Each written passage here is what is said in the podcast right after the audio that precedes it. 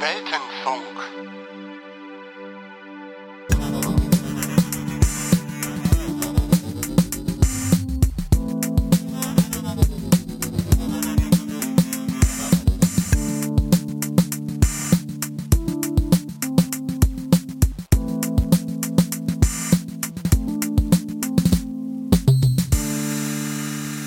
Hallo und herzlich willkommen zur zweiten Ausgabe von Monolog hier auf dem Weltenfunk.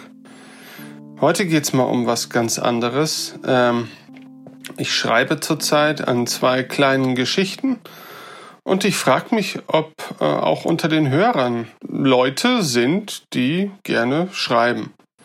Ähm, ich bin jemand, der vom Prinzip her sehr gerne schreibt, aber durch seine ausschweifenden Hobbys einfach viel zu selten dazu kommt.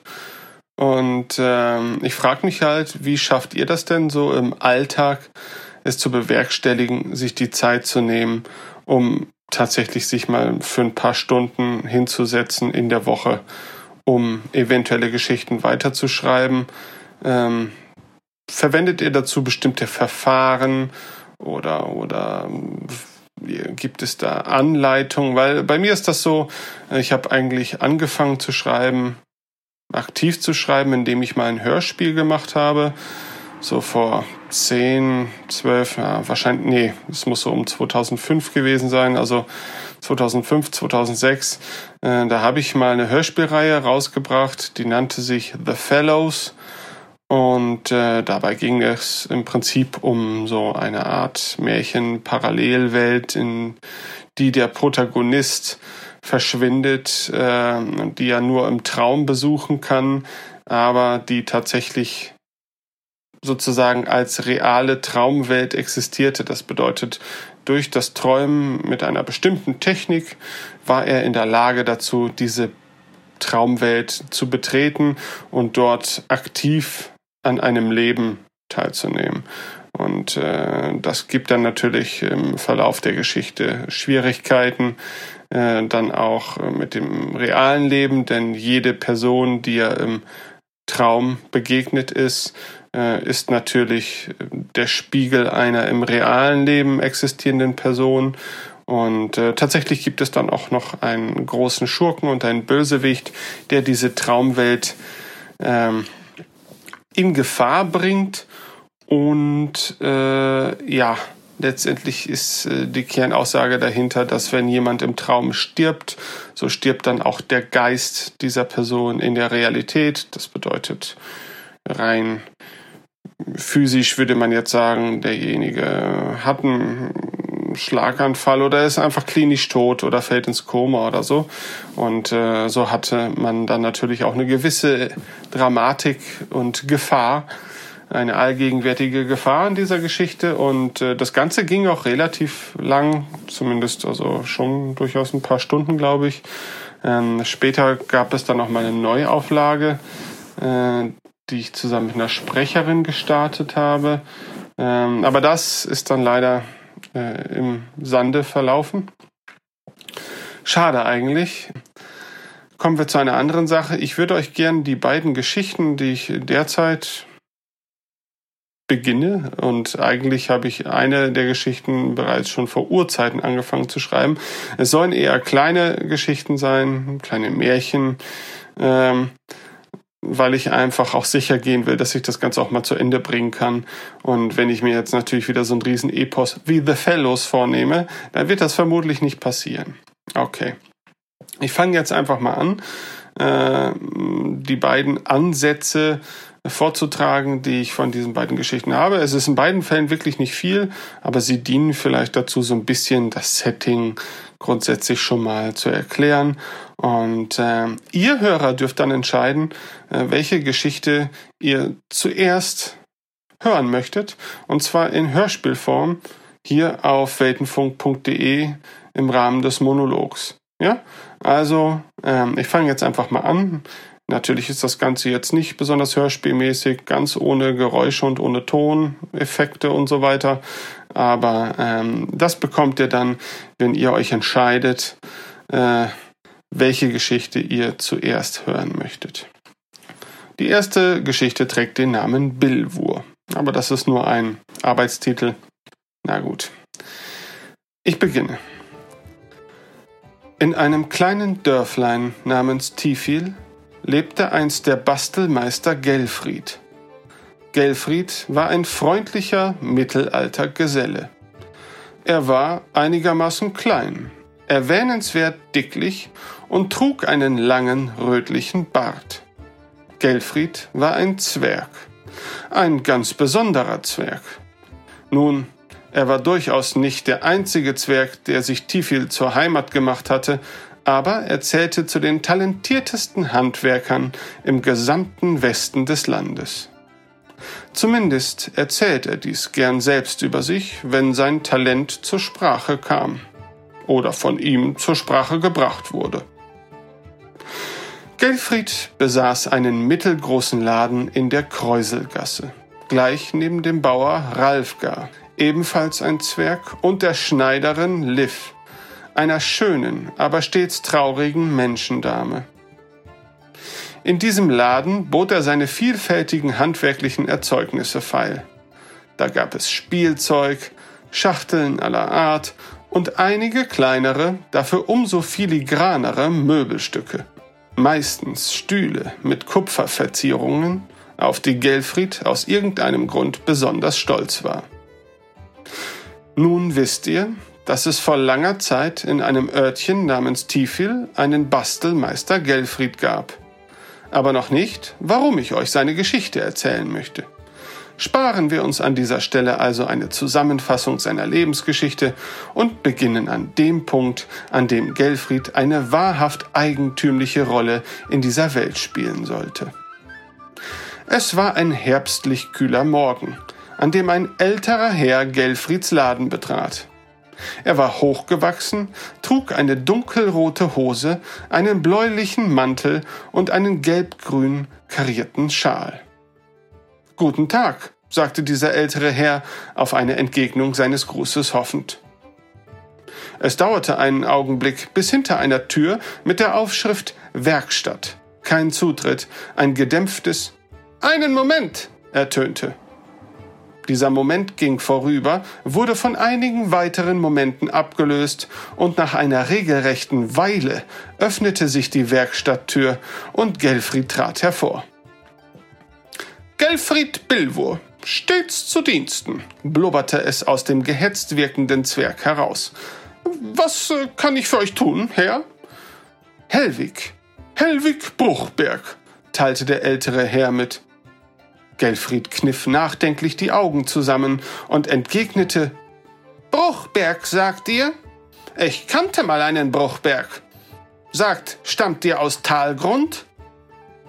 Ja, durchaus. Nun ja, nicht direkt.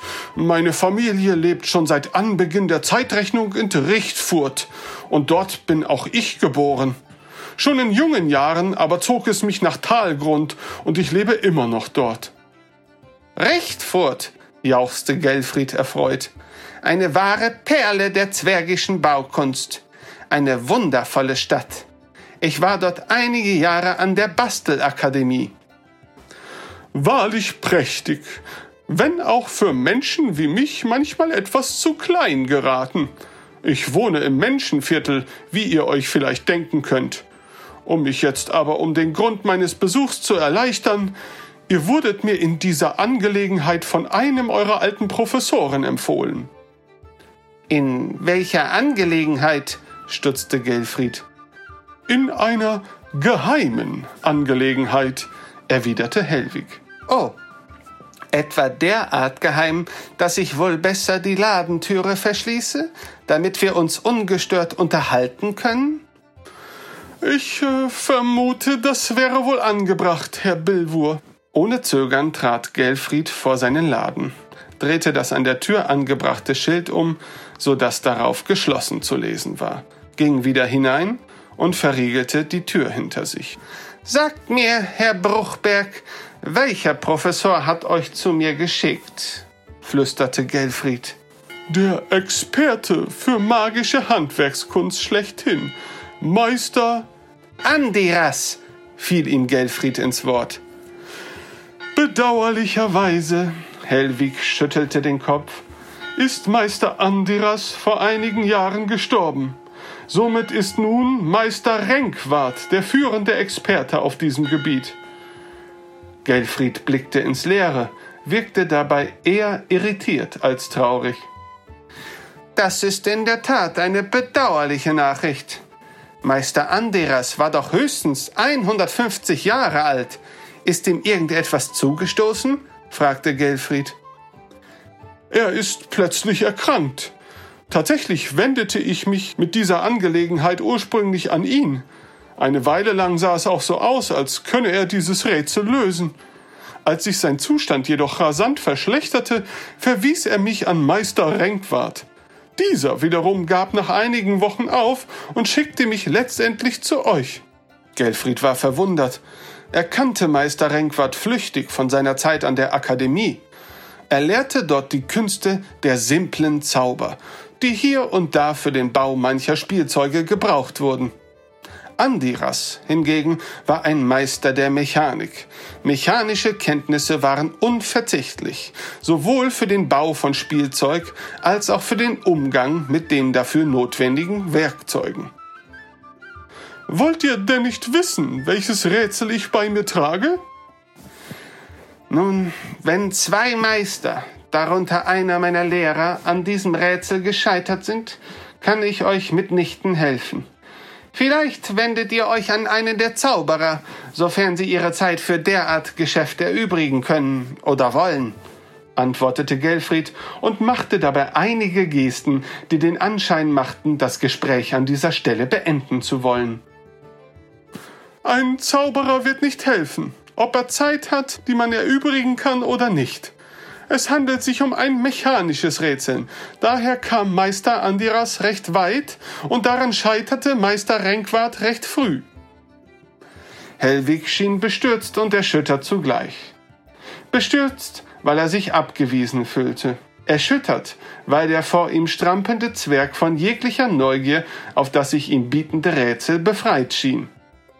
Da Hellwig viel Hoffnung in diesen Besuch setzte und Gelfried große Sehnsucht nach einem baldigen Feierabend so ganz ohne unlösbare Rätsel empfand, schwiegen sich beide für eine Weile an und überlegten ihren nächsten Schritt. So holte Hellwig etwas aus einem Beutel, den er um die Hüfte gebunden trug und den er seit Betreten des Ladens nicht abgelegt hatte. Es war eine Schachtel. Ja, soweit geht die erste Geschichte. Und äh, meine Frage an euch ist natürlich, wollt ihr wissen, was es mit dieser Schachtel auf sich hat? Wollt ihr wissen, ob sich Gelfried dieser Schachtel annimmt und das Rätsel lösen kann? Nun, wenn ihr es wissen wollt, hinterlasst einen Kommentar auf weltenfunk.de unter diesem Podcastbeitrag und ihr werdet es mit Sicherheit bald erfahren, in Form eines Hörspiels mit Musik und Soundeffekten und meiner lächerlichen Stimme. Es folgt nun die zweite Geschichte mit dem Titel Herr Liam. Es war einmal in einem Land vor langer, langer Zeit. Dieses Land, auch Herzland genannt, beherbergte eine Menge interessanter Bewohner. Einer von ihnen war Liam Lorf. Er war so etwas wie ein Bauer. Allerdings hielt er sich schon seit langem nur noch einen kleinen Vorrat an Kühen, Schweinen, Hühnern und Getreide. Gerade so viel, dass es für sein eigenes Leben reichte. Liam lebte alleine auf seiner Farm. Das lag vielleicht daran, dass er in der Gegend zwar nicht unbeliebt war, aber als mürrisch galt. Und welche junge Dame möchte schließlich einen mürrischen Mann zu Hause haben? Da er viel Zeit zum Nachdenken hatte, dachte Liam sehr oft über sein Leben nach, meistens darüber, wie er die Tage verbringen könnte. So machte er sich am Ende eines Jahres einen großen Plan für das folgende. Dort war jeder einzelne Tag aufgeführt und was er an jedem erledigen wollte. 365 Seiten waren das jedes Mal, die er innerhalb weniger Tage zusammenschrub. Aber warum machte er das nur? Die meisten Bewohner Herzlands hatten ihre relativ festen Tagesabläufe, aber keiner war so versessen darauf, sie für ein Jahr im Voraus zu planen wie Herr Liam Lorf. Es war ein klirrend kalter Winter, als Liam am Küchentisch seines gemütlichen Häuschen saß, um das folgende Jahr zu planen, als ihm der Gedanke an eine Frau in den Kopf stieg. Hm, dachte er sich, hm. Das war meistens ein Zeichen für tiefgreifende Ereignisse in Liams Kopf. Ja, er musste über etwas wirklich Großes nachdenken. Nicht darüber, wann er seinen Postkasten streichen oder das Heu auf dem Dachboden einmotten wollte. Wie wäre es, wenn ich mir dieses Jahr eine Frau suche? sagte er zu sich selbst und blickte verstohlen an die Decke. Liam fühlte sich immer sehr einsam, gestand sich diese Tatsache aber nur äußerst selten und ungern ein. Bisher hoffte er einfach, es würde eines Tages einfach eine hübsche Dame vor seiner Tür stehen und ihn zum Mann nehmen. Aber an diesem Winterabend erkannte er den Fehler in seinem strukturierten Leben. Er hatte einfach nie eine Frau eingeplant. Alles in seinem Leben verlief seit vielen Jahren nach den von ihm geschriebenen Jahresplänen. Wie lange braucht man wohl, um eine Frau zu finden? stellte er die Frage wieder mit dem Blick zur Decke. Die antwortete natürlich nicht, sondern ließ ihn den Punkt Küche neu streichen für zwei Tage in seinen Plan schreiben. Ich denke, eine Woche müsste reichen. Ihr denkt natürlich, Herr Liam muss ein wenig seltsam gewesen sein, da er auf eine solche Annahme kam. Aber woher sollte er schon wissen, welch langwieriger Prozess die Eroberung einer Frau sein könnte? Nun denn, zumindest hatte er davon gehört, dass sich im Frühling besonders viele Paare fanden. Er setzte also die letzte Aprilwoche komplett für das Finden einer Ehefrau an und für das Streichen der kleinen roten Bank neben seiner Haustür.